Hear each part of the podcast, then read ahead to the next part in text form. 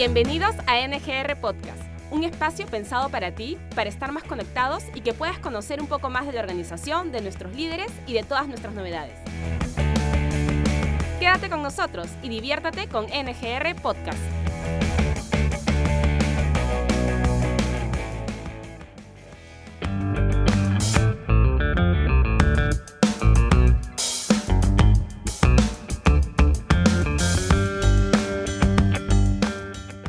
Hola a todos, ¿cómo están? Mi nombre es Stephanie Nightingale, gerente de gestión de talento de NGR y hoy estoy súper contenta de inaugurar el NGR Podcast. Estamos en la primera edición y tengo un invitado de lujo el día de hoy.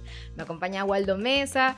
Waldo es director de Bembos, de Don Belisario y también ve todo el área de desarrollo de productos y obviamente es famosísimo en la organización, lo queremos un montón, así que un aplauso para darle la bienvenida a Waldo. Gracias, Estefi. Yo feliz de, de, estar en este primer lanzamiento podcast de NGR. Muy bien, Waldo. Entonces, ¿estás preparado para las preguntas de hoy? Porque hoy queremos develar el Waldo detrás del director. Ay, ay, ay. Así que te vamos a, a conocer, te voy a hacer algunas preguntas sobre ti. Así que acá tú siéntete libre de, contar tus anécdotas, por favor, tus experiencias. Con todo gusto. Entonces, eh, cuéntame un poco, Waldo. Eh, ¿Cómo fue tu niñez, no? ¿Cómo eras tú de chico? A ver, cuéntanos un poquito cómo era Waldo de niñito. Bueno, de niño no era más grande de lo que soy ahora. Eh, eso no ha cambiado mucho, pero creo que tenía una niñez feliz, ¿no? Eh, crecí mucho siendo parte del, del, del, campo, de los animales, de la vida natural, de los paseos, del, del río. Eh, eso, es, eso es lo más lindo que recuerdo de la niñez y siempre en compañía de la familia, ¿no? de mis viejos, de mis hermanos. Eh, disfrutando de esos momentos. Es, claro. es, lo primero que me viene a la mente cuando recuerdo la niñez. Qué lindo. ¿Y cómo y dónde era este lugar con tanta naturaleza? Acá en Lima no creo, no sé. No, no, no. Yo nací en Huancayo. ¿Ya? Y mi padre es de allá, mis abuelos, la familia de mis padres. Y mi abuelo tenía un fundo a como a 20 kilómetros de, de, de Huancayo. Y entonces todos los fines de semana íbamos a, a visitarlos y obviamente era el deleite de, de mis hermanos y mío disfrutar de los animalitos, del paseo, de montar a caballo, de caminar en, el río, de jugar en la siembra. Entonces, este, e, echarse bajo un árbol y ver este, a las aves y, claro. y todo eso, ¿no? Este, Qué lindo, lindo lugar para desconectarse. Claro. ¿Todavía existe el fondo? Todavía existe el fondo, con algunos problemas de invasiones y todo lo que nuestro país tiene, pero Okay. Pero sí, cuando tenga la oportunidad de, de darme esta escapadita, este, me voy para allá y recordar nos buenos tiempos. Pues, nos claro, de todas maneras. ya, perfecto. Vamos, vamos. Cuenta con nosotros, cuenta con nosotros. Bien, Vamos. Waldo. Y después ya, bueno, evidentemente me imagino tú viniste acá a vivir a Lima, ¿no? Sí, terminé el colegio, ya mis hermanos estaban instalados aquí en Lima y me vine a los 15 años, me vine a, a, a aquí eh, y por 16 hasta los 18, casi dos años, viví solo, ¿no? Porque mi hermano tenía un, un, pequeño depa que vivía y ya no quería vivir con nadie más. Mi hermana estaba en una pensión de monjas, que también era feliz ahí. Y entonces la casa que, que, que teníamos acá, este, nada, yo me vine a vivir solo. Ajá. Y fue una experiencia alucinante porque, si bien es cierto, cuando uno a esa edad cree que, las, que el vivir solo es lo máximo, con 16, 17, 18 años, Claro. eh, yo te diría que fue una etapa de crecimiento, porque tuve que aprender muchas cosas, ¿no? De- desde cómo cocinarme, cómo lavar la ropa, cosas que nunca antes había hecho. Entonces, a veces llegaba el fin de semana que todos los amigos querían ir a la casa que era el point de la juerga, y, llegaba tan cansado al fin de semana que obviamente yo, yo era el primero que decía, ¿sabes qué? Este fin de semana no quiero ver a nadie no, quiero no. dormir, quiero descansar, este, eh, pero chévere porque uno aprende también a, a autocontrolarse, ¿no? O sea, a entender qué es lo bueno y creo que la educación que uno recibió de chico este, en la familia, esos valores son los que finalmente quedan, ¿no? Claro, qué buena experiencia. Ahora, eso ha sido tu, tu mensaje así, tu aprendizaje de madurez, ¿no? Pero a mí me han contado que igual has tenido tu época así rebelde, rockera, ¿no? Que igual has sido un apasionado de la música. Así que cuéntanos un poquito de, de, de tu relación con la música. Sí, mira, mi historia con la música comienza cuando tenía cinco años, que es, es uno de los primeros recuerdos que tengo de mi vida. Y, y mi contacto con la música fue una raqueta de tenis. Mi viejo jugaba tenis todos los fines de semana, todos los sábados. Y, y tenía una raqueta este, inglesa que la adoraba y la tenía en un lugar muy especial del closet. Y, un- y yo moría por una guitarra y me, escuché- y me encantaba la guitarra. Entonces no se me ocurrió mejor idea que agarrar la guitarra y cortarle las, ¿Ah? el- las cuerdas de nylon y, Ya. y dejar seis cuerdas y era mi guitarra, ¿no? Hasta que el siguiente sábado llegó mi viejo, se puso de ropa deportiva, eh, s- agarró la, la- raqueta destruida. No, como está en estuche no se dio cuenta, ¿no? Entonces se llevó la raqueta y cuando... obviamente yo me escondí bajo la cama como tres días para que no, no me mate. Y ahí fue, ¿no? Eh, después ya a los 15 años mi propio viejo me regala mi primera guitarra, fue a escondidas porque mi vieja no quería hacer nada de, de dedicarnos a la música. Ah, Eh, sí, porque tenía un tío que era bohemio, era músico y pucha que... eh, así te imaginarás, ¿no? Era, Claro, era claro. juerguero mal. Entonces mi madre nunca, nunca estuvo de acuerdo con eso. ¿no? Ujú. Entonces esos fueron, fueron los inicios. A los 15 años este, me regalaron una guitarra y tocaba escondidas para que mi madre no se, no Claro, se no dé se cuenta, entere. ¿no? Y, y bueno, desde ahí aquí en Lima, este, obviamente cuando viví solo, me compré con mucho esfuerzo mi primera guitarra, que fue una Ruiz, me acuerdo que es unas guitarras que creo que ya no hay ahora.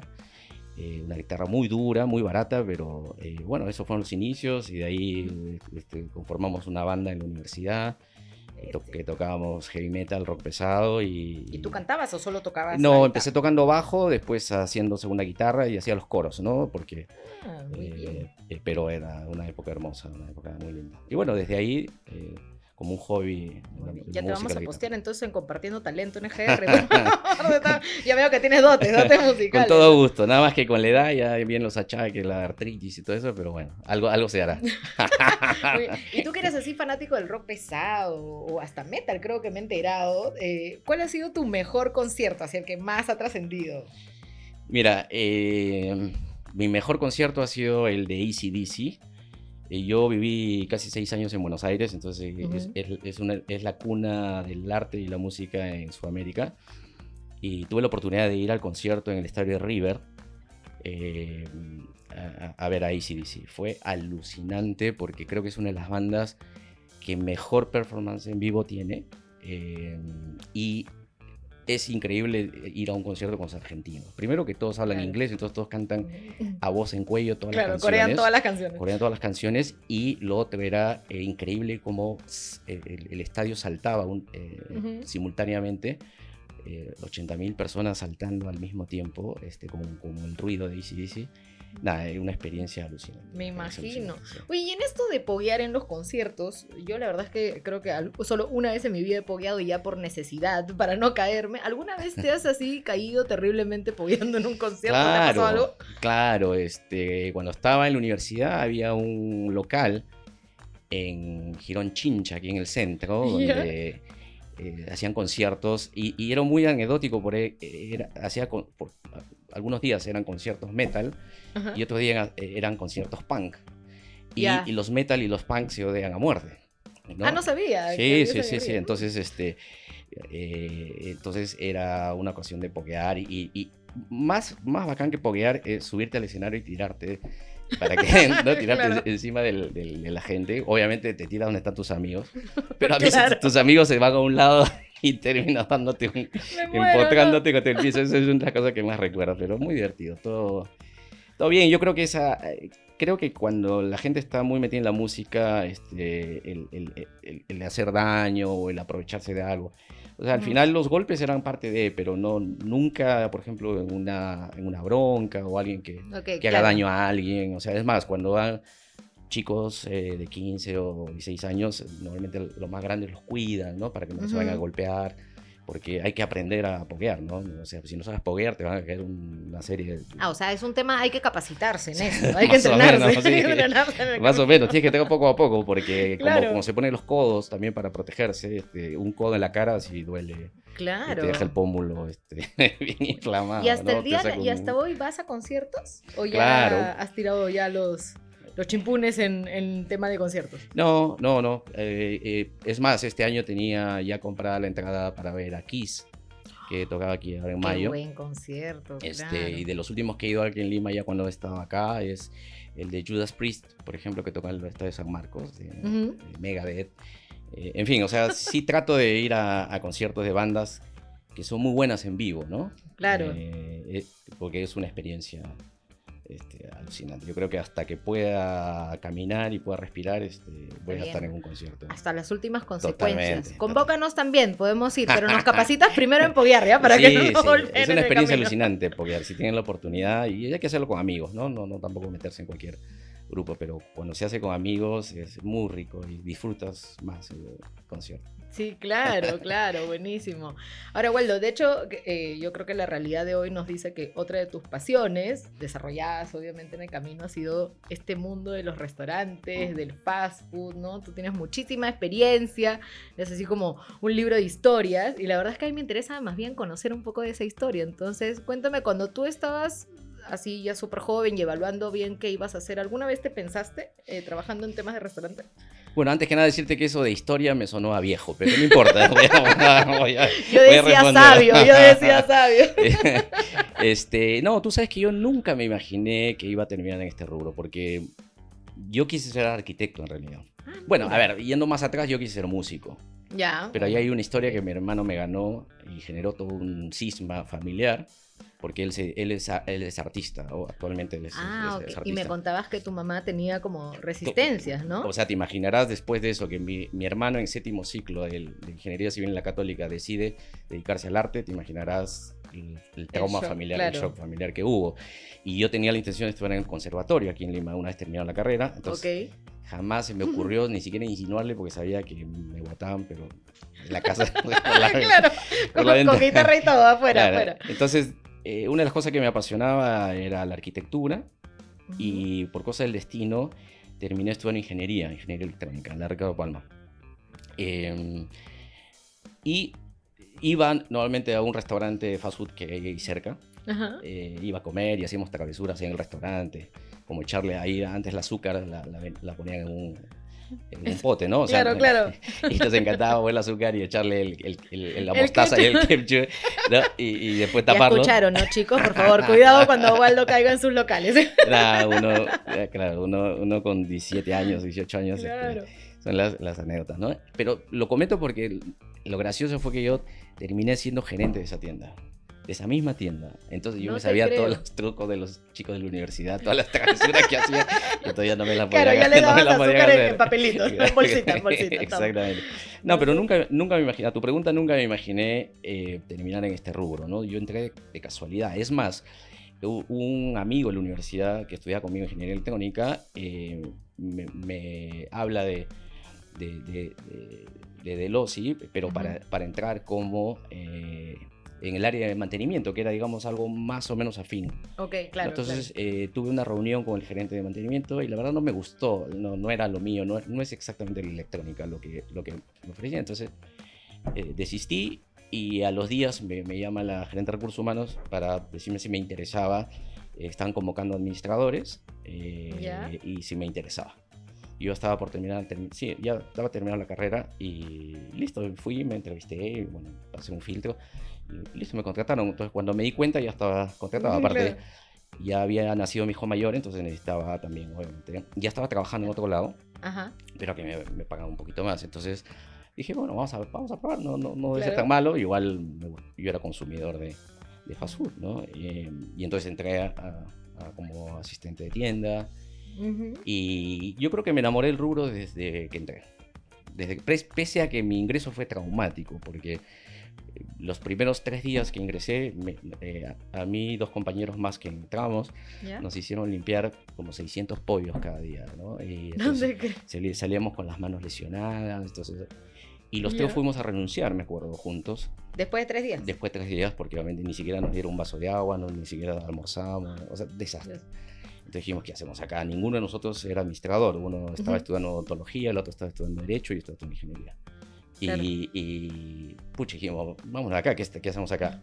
Y la, la, gerente de recursos humanos, este, una, una, persona muy sabia, este, obviamente nos habló muy bien, o sea, supo manejar un poco la, la, situación en la que estábamos, pero, y descubrió que en el fondo nos gustaba, a los tres nos gustaba esta, este mundo. Entonces ya hizo unos cambios, nos puso como un excelente gerente que fue mi primer maestro. Eh, que lo, quiero y respeto mucho, eh, y listo, las cosas empezaron a cambiar de ahí. Ya de ahí en adelante. De ahí en adelante, obviamente, me, fascinó el rubro, cada vez me, fui enganchando más. fui eh, creciendo como, como, como gerente tienda, estuve ya en un proyecto de delivery para otras marcas, cambié de marca, pasé a ser supervisor, gerente de operaciones, ya director de marca, manejarme en una marca, en fin, hasta que después, bueno, eh, decido salir del país Claro. a trabajar en la corporación de Burger ¿no? Es Y bueno, eh, ahí, un par Y de vueltas más terminé, Te tuvimos de vuelta y ahora ya nosotros el privilegio, pues, de tenerte aquí con nosotros. no, al contrario. ¿Y, y, y cuál, cuál dirías que es el factor que más te apasionó? ¿no? Me dices que tú entraste y, y a pesar de no ser tu expectativa, rápidamente te enganchaste. ¿Cu- Sí. ¿Qué dirías que cuál es el, fue el ese ingrediente que te... La- te- La gente. La gente, mira que la, la carrera de, de- de ingeniería es bastante solitaria. Son, los ingenieros somos medio, medio ermitaños. Pero no era mi caso. O sea, pues yo te contaba que yo quería estudiar, eh, ser artista y después Claro. estudiar arquitectura. O sea, no, no necesariamente estaba en ese, en ese perfil. Pero entonces me enganchó mucho la convivencia con la gente. O sea, yo no me cansaré de decir que mi época más linda profesionalmente fue cuando eh, llegué a, a gerenciar una tienda, que fue esa tienda que te comento cerca de la Mm, universidad. Claro, la del azúcar. La recordaremos por siempre. Y fue muy lindo, tenía un equipo extraordinario de muchachos. Este, es más, dentro de mi equipo estuvo la que después llegó a ser CEO de Losi. Eh, y, y así eh, también estuvo, eh, hay, hay- hay otro de los chicos que llegó a ser el director de unidad de KFC. O sea, Ah, mira, qué bacán. la verdad que me da mucho gusto eh, a- ver el transcurso del tiempo y ver a, a Ujú. todos los chicos este, desarrollados, ¿no? Pero eso fue lo más lindo. Y no solamente en el tema del- de los trabajadores, de los chicos, ¿no? Sino el tema de los clientes. O sea, yo Ujú. nunca había tenido esa experiencia de servicio, de contacto con el cliente, esas cosas. Es más, siempre era medio chupado, ¿no? Eh, me sentía más como de repente detrás de una guitarra o un micrófono que, que digamos así cara a cara con un cliente. Entonces, eh, des- creo que aprendí y desarrollé otras, algunas habilidades que me faltaban desarrollar. Eh, me costaba, por ejemplo, hablar, ¿no? Frente a Claro. en público, me ponía muy nervioso, sin embargo, pues había que hacerlo y esa práctica hizo de que poco a poco... Y me empezó a gustar, todo ese mundo me Claro. empezó a gustar. Oye, Waldo, ya que me dices esto de los clientes, porque efectivamente es, es todo un reto, ¿no? Ajá. La atención al cliente a veces uno la piensa simple, pero en verdad tiene mucha, mucha complejidad. A ver, cuéntame alguna anécdota, a ver, difícil que hayas tenido con algún cliente de repente ahí en tus inicios, cuando dices que todavía estabas un poco chuncho. Mira, no sé si difícil, ¿ya? pero una de las cosas que, que, que me acuerdo con mucha, eh, no sé, mu- mu- mucha, eh, mucha cosa chévere es, eh, nosotros teníamos una mascota. eh, ¿En el eh, restaurante? en el restaurante que acompañaba a las fiestas, a las animadoras. Ah, que eran ok. chicas, creo. Entonces, este, yo me acuerdo que eh, un día yo estaba saliendo de turno de la mañana, ya había cobrado mi turno, entonces estaba mi asistente corriendo mi turno, y no había quien se ponga el disfraz del, del muñeco. Entonces, Me estoy anticipando, perdón. entonces no sé, me ocurrió mejor, ay, ¿cómo que se sentirá hacer, no? Igual es divertido porque estás tú metido en un disfraz y nadie Claro. te reconoce, ¿no? Exacto. Entonces me puse el disfraz. Obviamente los chicos de la tienda sabían, todos fueron a verme. este, menos mal no había este, ahora tanto celular ni... Claro que había, no, no hay evidencia, no hay evidencia del asunto. La cosa es que salgo y era una fiesta de niños como de 6 años o algo así. Salgo y lo primero que me hacen los niños es agarrarme a patadas. O sea, eh, me jalaban la cola, me jalaban, me tiraban puñetes, este, me pateaban las piernas y dolía, pues, porque. Claro, no creo que hayan tenido piedad. Entonces, eh, no me queda otra que solapa devolverles, pues, ¿no? como estaba con el disfraz, ahora, claro, tampoco le hacía daño a los niños porque estaba bien acolchonado, ¿no? Claro, pura esponja, pura Pero, esponja. pero fue una, una relación así, cliente, cliente alucinante porque fue muy divertido y, y los chicos se divirtieron mucho. O sea, claro, una, una mamá este, se acercó y me dijo, ¿no crees que estás jugando muy rudo con los niños? Pero que, bien asertiva la mamá, ¿no? No, no crees, no, Claro. reflexiona. Pero como veía que los chicos se vacilaban y todo este... eh, Claro. ese, ese tipo de... de- Ahora, eh, creo que el, el cliente más exigente y más sensible es una mamá. En un cumpleaños, es- creo que son las situaciones más difíciles que ha tocado.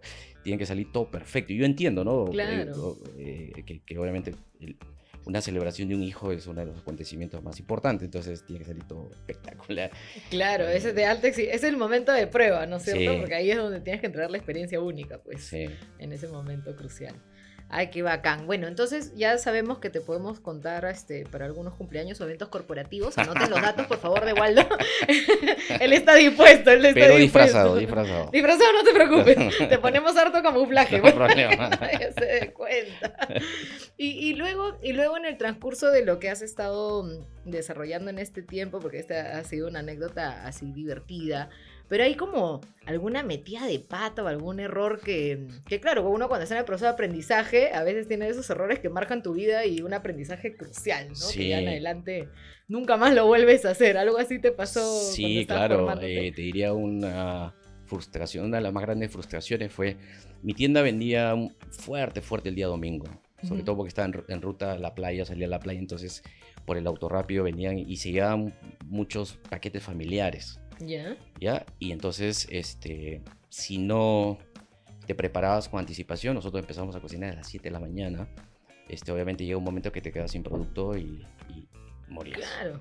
Entonces siempre tratábamos de... Entonces un domingo eh, que estamos en plena promoción, eh, se- se- una de las máquinas se, se malogra, entonces retrasa. Bueno. Y como a la una de la tarde, en pleno ya una y media, una cosa así, en pleno, en hora punta, punta, eh, se me acaba el producto. No. Sí. Y obviamente yo tenía que ir a poner la cara con todos los clientes que veía con una cara de rabia. Y que ya estaban en furia. cola, Estaban esperando. en cola, estaban- muero. porque ya, ya las cajeras habían tomado la orden. Y los autos esperando y pucha. Entonces, no sabía qué hacer. Los chicos angustiados, una cajera se puso a llorar.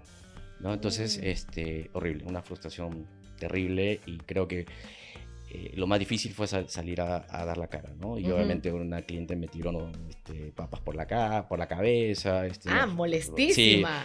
y, y porque es esa histeria colectiva, cuando obviamente uno empieza, el otro sigue y todo, entonces salió, Claro. sa- salió un poquito de, de control, ¿no? Pero nada, fue un turno horroroso que este, todos después del turno nos quedamos sentados como 15 minutos este, sin, sin- sin decir nada, completamente agotados.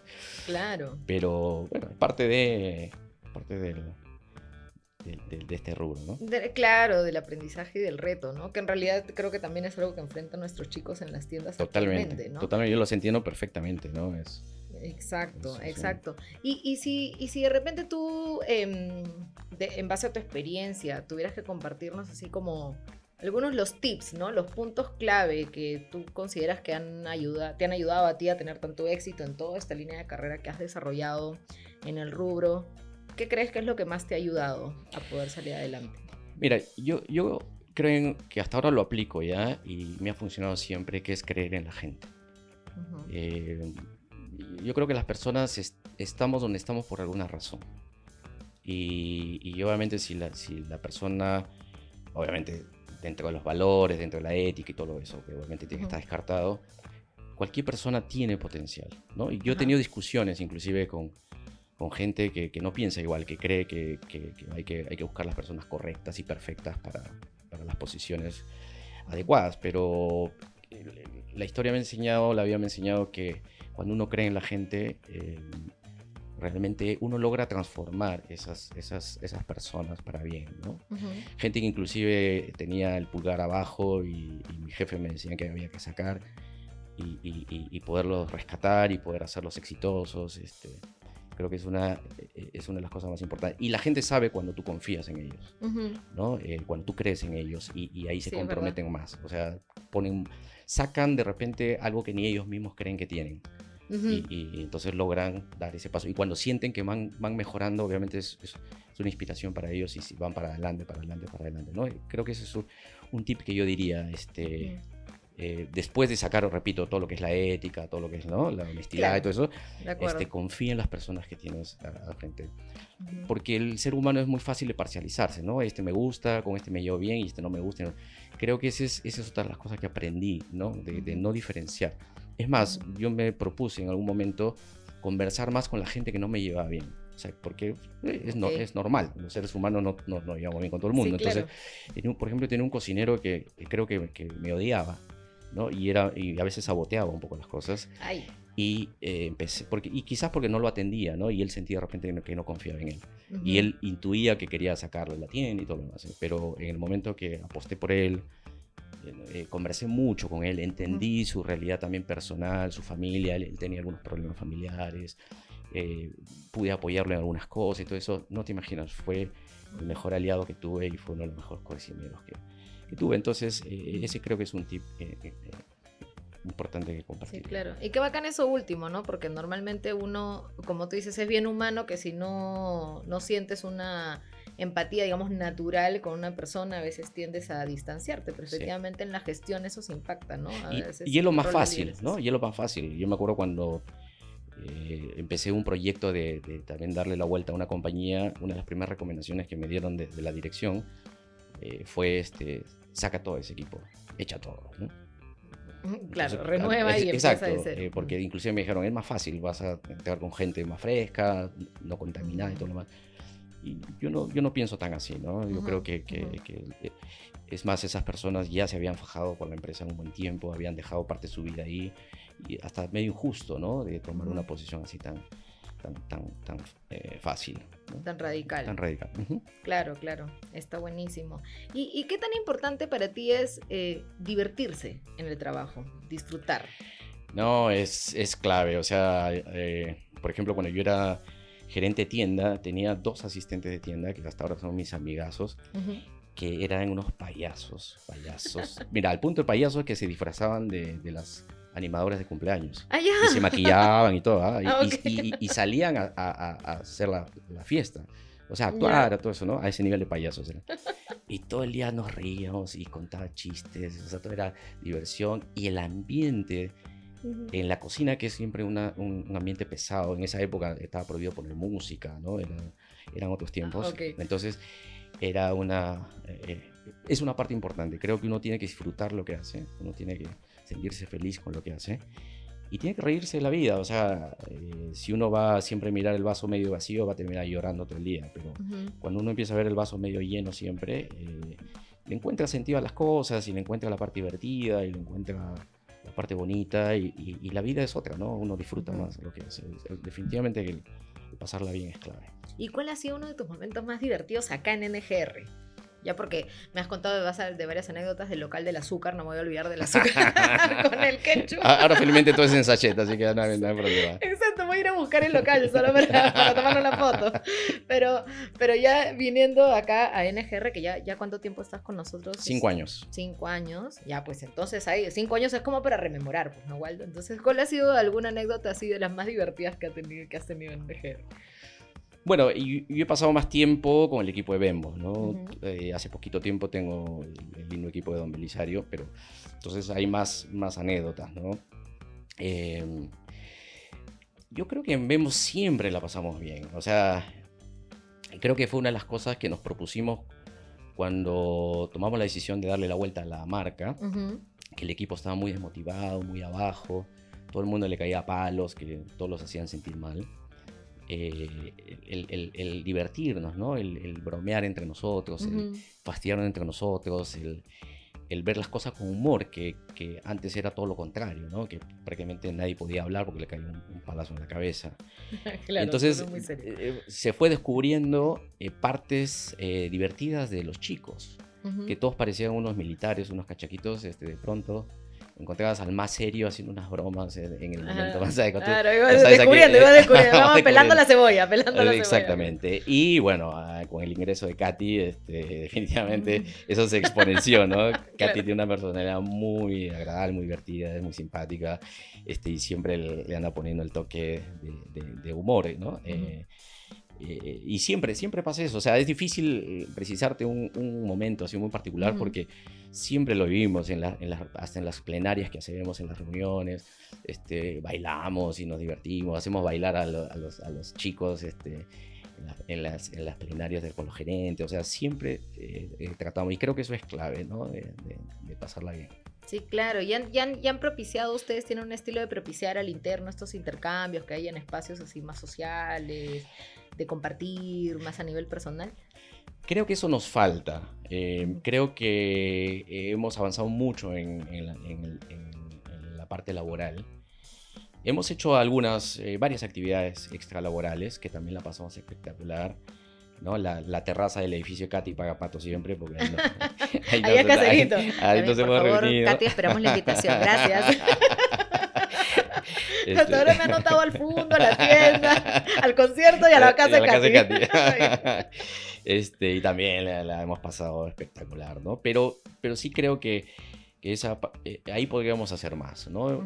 Sí hemos tenido varias, inclusive en mi casa nos hemos reunido varias, varias veces, pero creo que, que- que hay más hay más que hacer. Creo que no eh, también es importante, así como la, la relación laboral es importante, creo que la relación extralaboral es importante eh, para, para consolidar un equipo, ¿no? Sí, claro. El equipo no solamente tiene que estar en las horas de trabajo, sino también el equipo se, se hace más sólido eh, en la parte fuera del trabajo. Y ahí es donde es- es más real y es más sincero, ¿no? Ujú, Entonces, este, sí, creo que ahí, ahí es una oportunidad de seguir propiciándolo.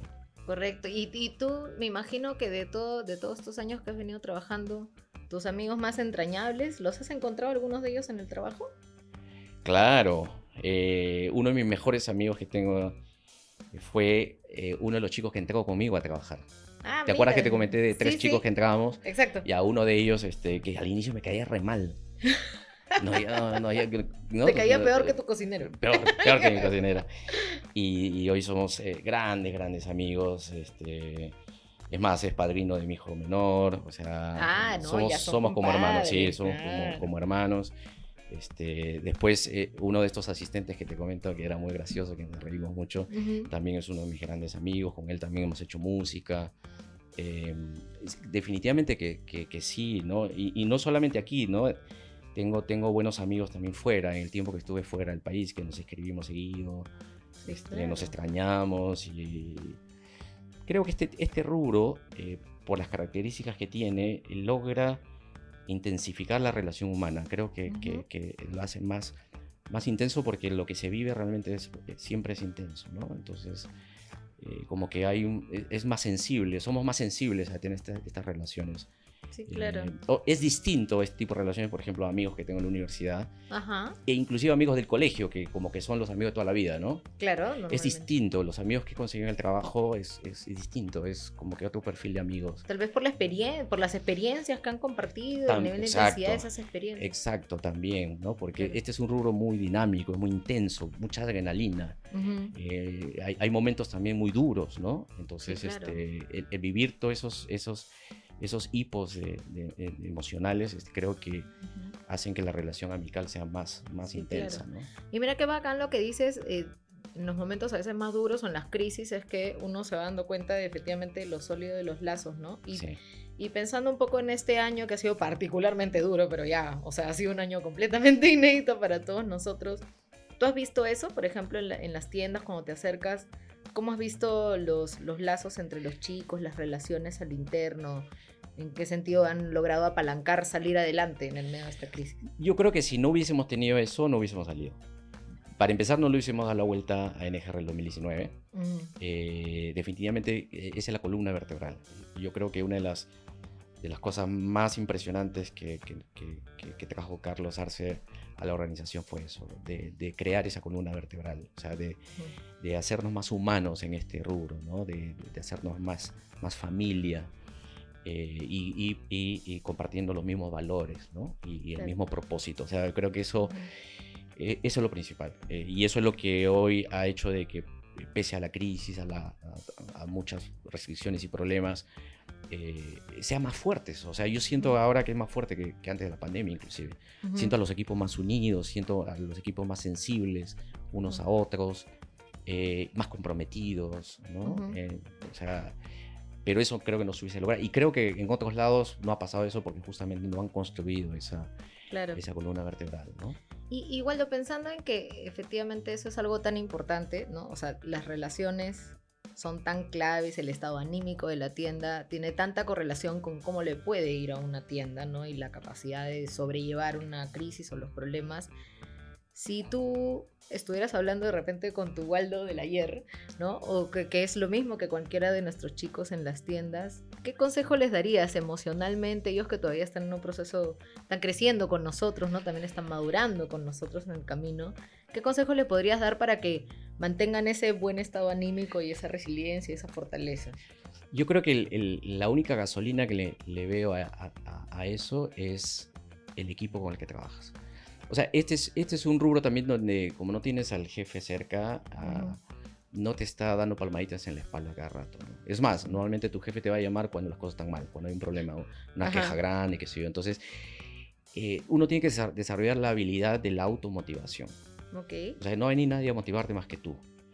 Pero ¿cómo generas esa automotivación? Exacto, es con el equipo, es con el equipo, tu gente. O sea, creo que el, la verdadera gasolina de un líder es el equipo con el que trabaja, ¿no? Uh -huh.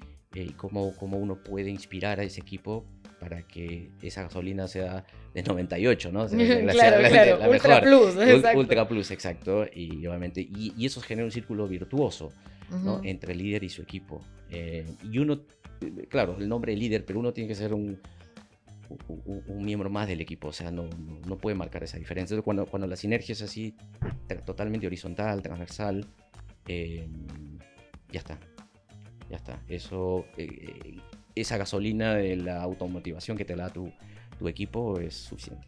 Uh. Claro, claro, claro. ¿Y cuáles son las principales estrategias que tú has utilizado para mantener a tu equipo motivado? Eso así como para aprendizaje de los líderes. este, ¿qué, qué, qué, Nuevamente yo con la onda de los tips, pero ¿qué tips nos podrías dar para mantener como esa gasolina, ¿no? Que en verdad es bien cierto. O sea, finalmente es lo que energiza a los equipos, ¿no? Yo creo que primero hay que entender que cada persona del equipo es un mundo. Uh -huh. Y si tú no conoces ese, ese, ese mundo, cada mundo, entonces no estás. ¿No? Claro. Creo que, y eso toma tiempo, o sea, un, a veces uno deja de hacerlo porque, claro, está metido en otras cosas y deja, lo, lo, urgente está por encima de lo importante. Y creo que lo importante es conocer a tu equipo. Uh -huh. Y conocer al equipo tampoco no es, no es irte a tomar una cerveza, no, eh, creo que hay mucha forma de conocer a tu equipo. Uh -huh. eh, pero si no lo conoces, este, no vas a poder eh, fortalecer eso. Entonces tienes que darte el tiempo de conocerlo, conocerlo en todas sus aristas, conocerlo claro. como hijo, como hermano, como padre, uh -huh. como profesional, como en la posición en la que esté. Correcto. ¿no? Es, eso es lo principal. Eso es lo principal. Muy bien, muy bien, Waldo.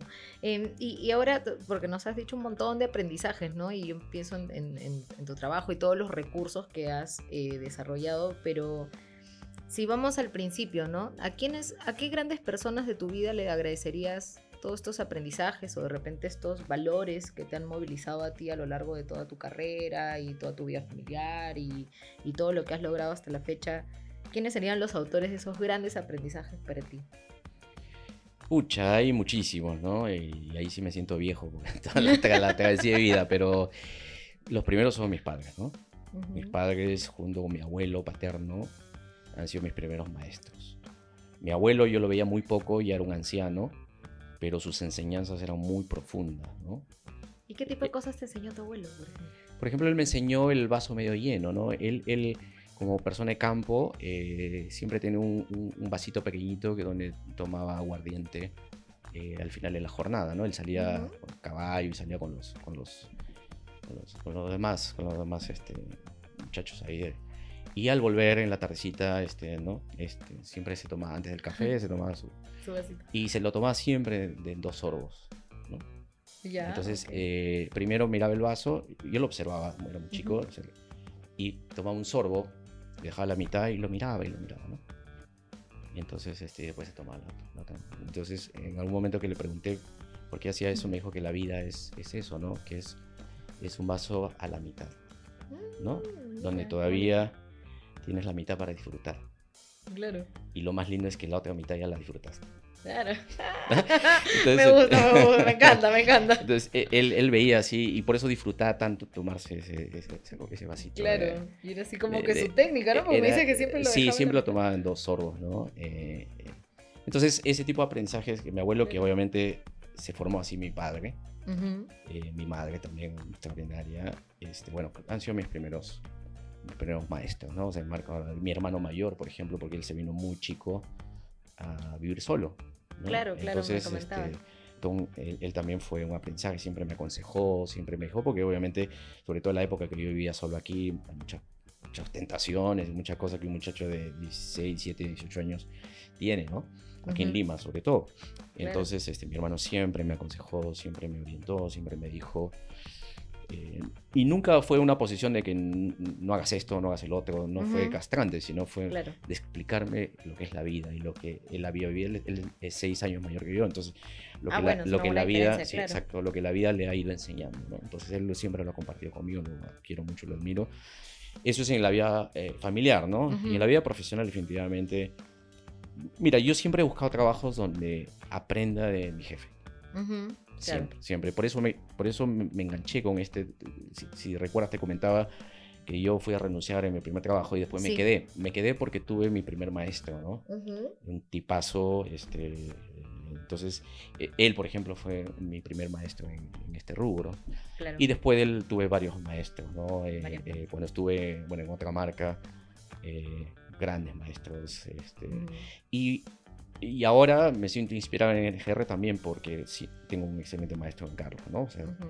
entonces siempre busco cómo aprender de, de- de- de- mis líderes, Exacto. de mis maestros. Y, y ahora, porque perdóname que me, me quedé con la historia, me, me encantó la historia de tu abuelito y me imagino que has tenido más anécdotas con, con tu papá y tu mamá y tú eres papá también, ¿no es cierto? Sí, sí. ¿Cómo- ¿Cómo está compuesta tu, tu familia? ¿Tienes cuántos hijos? Dos ¿Cuántos? hijos, Dos hijos. ¿de Renzo 29 y Mauricio 24. Están súper grandes. Súper grandes. Súper Ya grandes. los, dos los dos, a Dios gracias, acabaron la carrera, ya están.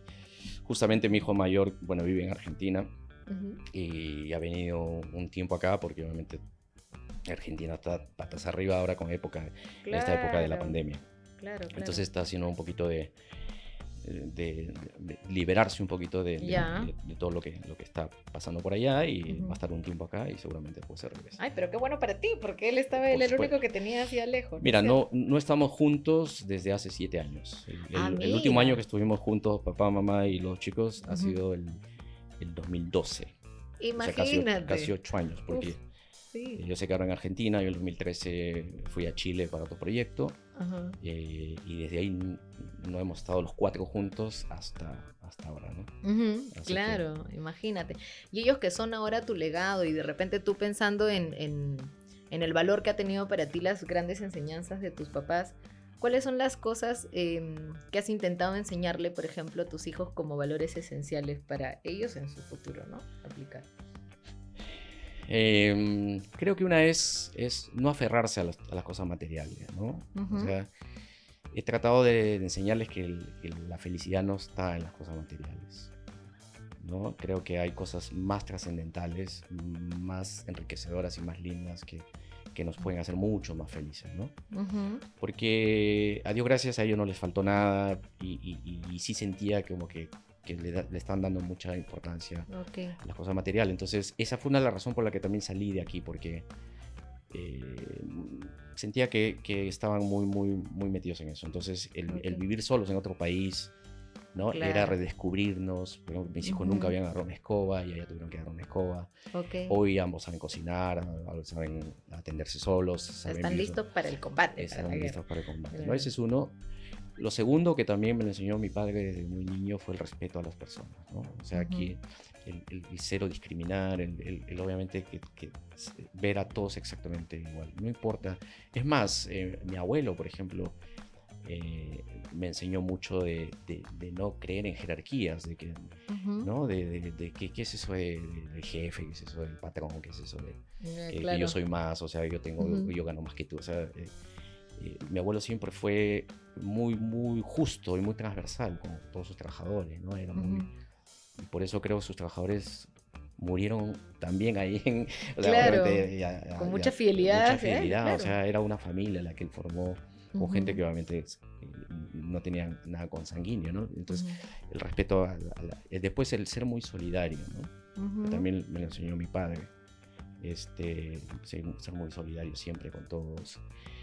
Eh, eso, eso, y bueno, obviamente todo lo que tiene que ver con, con- con la ética, con los valores, ¿no? Que Ujú. obviamente sean buenas personas. Ujú. Lo principal es, antes que ser buenos profesionales, es ser buenas personas, ¿no? Y- y y, creo que, que, hemos logrado, su mamá y yo hemos logrado el objetivo. Excelente, sí, claro. Además que ya ahora adultos de bien en adelante ya ellos tendrán que ver por ustedes. Así que estamos seguros que van a ser exitosísimos con esos, con esos valores. Están buenísimos. Esperemos que sí. Y ahora que ya hemos hablado bastante, nos has contado bastante de tu vida, ¿no? Nos has contado un poco de tu familia, de tu formación, de tus experiencias, tus travesuras, todas las anécdotas de juventud. Em, ya para cerrar, sí me gustaría que de repente nos puedas compartir un mensaje hacia nuestros chicos, pensando un poco hacia el futuro, ¿no? Tenemos un año bastante retador frente a nosotros, el 2021 está a la vuelta de la esquina. Y mm, con toda esta experiencia y con todos estos aprendizajes de tu vida, ¿qué consejo eh, les darías a los chicos para enfrentar este año que se viene? Ah, mira qué bonita pregunta, Steffi. Eh, bueno, antes que nada agradecerles por esta oportunidad de dirigirme a, los chicos de la, compañía. Y a tu pregunta, ¿qué puedo decirles eh, con la experiencia de vida que, que, tengo? Antes que nada, que uno debe tener un propósito en la vida, una razón para vivir, una razón de fondo que nos inspire cada mañana cuando nos levantamos, ¿no? Y junto con esto, eh, o soportar este propósito a través de los valores, ¿no? Que hoy más que nunca en, el mundo actual son más que necesarios, ¿no? en NGR somos afortunados de tener eh, un propósito y valores con los cuales trabajamos, y no solamente trabajamos, sino hacemos parte de la vida eh, junto con ellos, ¿no? Y, y, de esos valores yo quiero reforzar rapidito solo tres tres de ellos que para mí son los que eh, te diría en mi vida me ha funcionado mejor y me han impactado más, ¿no? Eh, y el primero y para mí es más importante es la pasión por servir. Yo creo que vinimos a este mundo para, para servir, para hacer feliz a alguien, para, creo que la verdadera felicidad del ser humano está en eso, cuando uno realmente da de sí por el resto. ¿Qué más le puedo decir a los, a los muchachos hoy en día? Mantengan y desarrollen la mentalidad de aprendiz cada vez, o sea, nuestro país adolece mucho de la educación eh, y, hoy en día la educación está en manos de todos a través de los teléfonos celulares y del Internet. Entonces no tenemos excusa para no ah, aprender lo que queramos aprender. Desarrollemos esa habilidad, aprovechemos este mundo moderno donde el conocimiento lo tenemos literalmente en la palma de la mano. ¿no? Y el tercero sería algo que también nos cuesta a los peruanos, eh, el famoso sí se puede, que siempre lo mencionamos, pero mentalmente no lo hacemos. ¿no? Y que dentro de nuestros valores yo lo asociaría a, tener determinación en la ejecución. Correcto. Desgraciadamente el peruano, por ejemplo, ante una dificultad busca 15 razones para que salgan las cosas mal. Y cuando lo correcto es lo contrario, antes tengo que pensar 15 razones de cómo se puede hacer, cómo sí se puede hacer. y, después, de repente, bueno, si no se pudo, ni modo. Pero es un cambio netamente de mentalidad. Y, hoy a los muchachos la vida les va, les digo que la vida les va a sonreír en la medida que, tengan un propósito de vida, que tengan valores en, el hogar, personales, en la, en la empresa en la que trabajan, que aprendan muchísimo y sobre todo que el sí se puede no sea solo una cuestión de palabras, sino realmente de hechos. Excelente, Waldo. La verdad es que me sumo a tu mensaje. Creo que el aspecto del propósito y la motivación y la pasión y la energía que uno le pone al trabajo creo que va a ser el factor diferenciador para poder enfrentar cualquier crisis, cambio y la incertidumbre propia de lo que se viene el próximo año. No, no tenemos las cartas echadas, no, no tenemos una bola mágica para saber exactamente cómo va a ser. Lo mejor que podemos hacer es mirar el futuro con optimismo ¿no? y con toda la energía característica de nuestros chicos. Bueno, te agradezco muchísimo, Waldo. La verdad es que me ha encantado estrenar el podcast contigo. La no, gracias a ustedes. Que los chicos la han pasado fenomenal. Ojalá no se hayan aburrido. Por supuesto, y te esperamos en otra ocasión de todas maneras para tener este otro diálogo. Vamos a poner otros temas así este, em, importantes para que nos puedas comentar y nos puedas seguir compartiendo con los chicos. Nada, con mayor gusto. A, a, todos los que nos han escuchado, muchísimas gracias. No se pierdan el próximo capítulo de podcast NGR y los esperamos. Gracias. Gracias.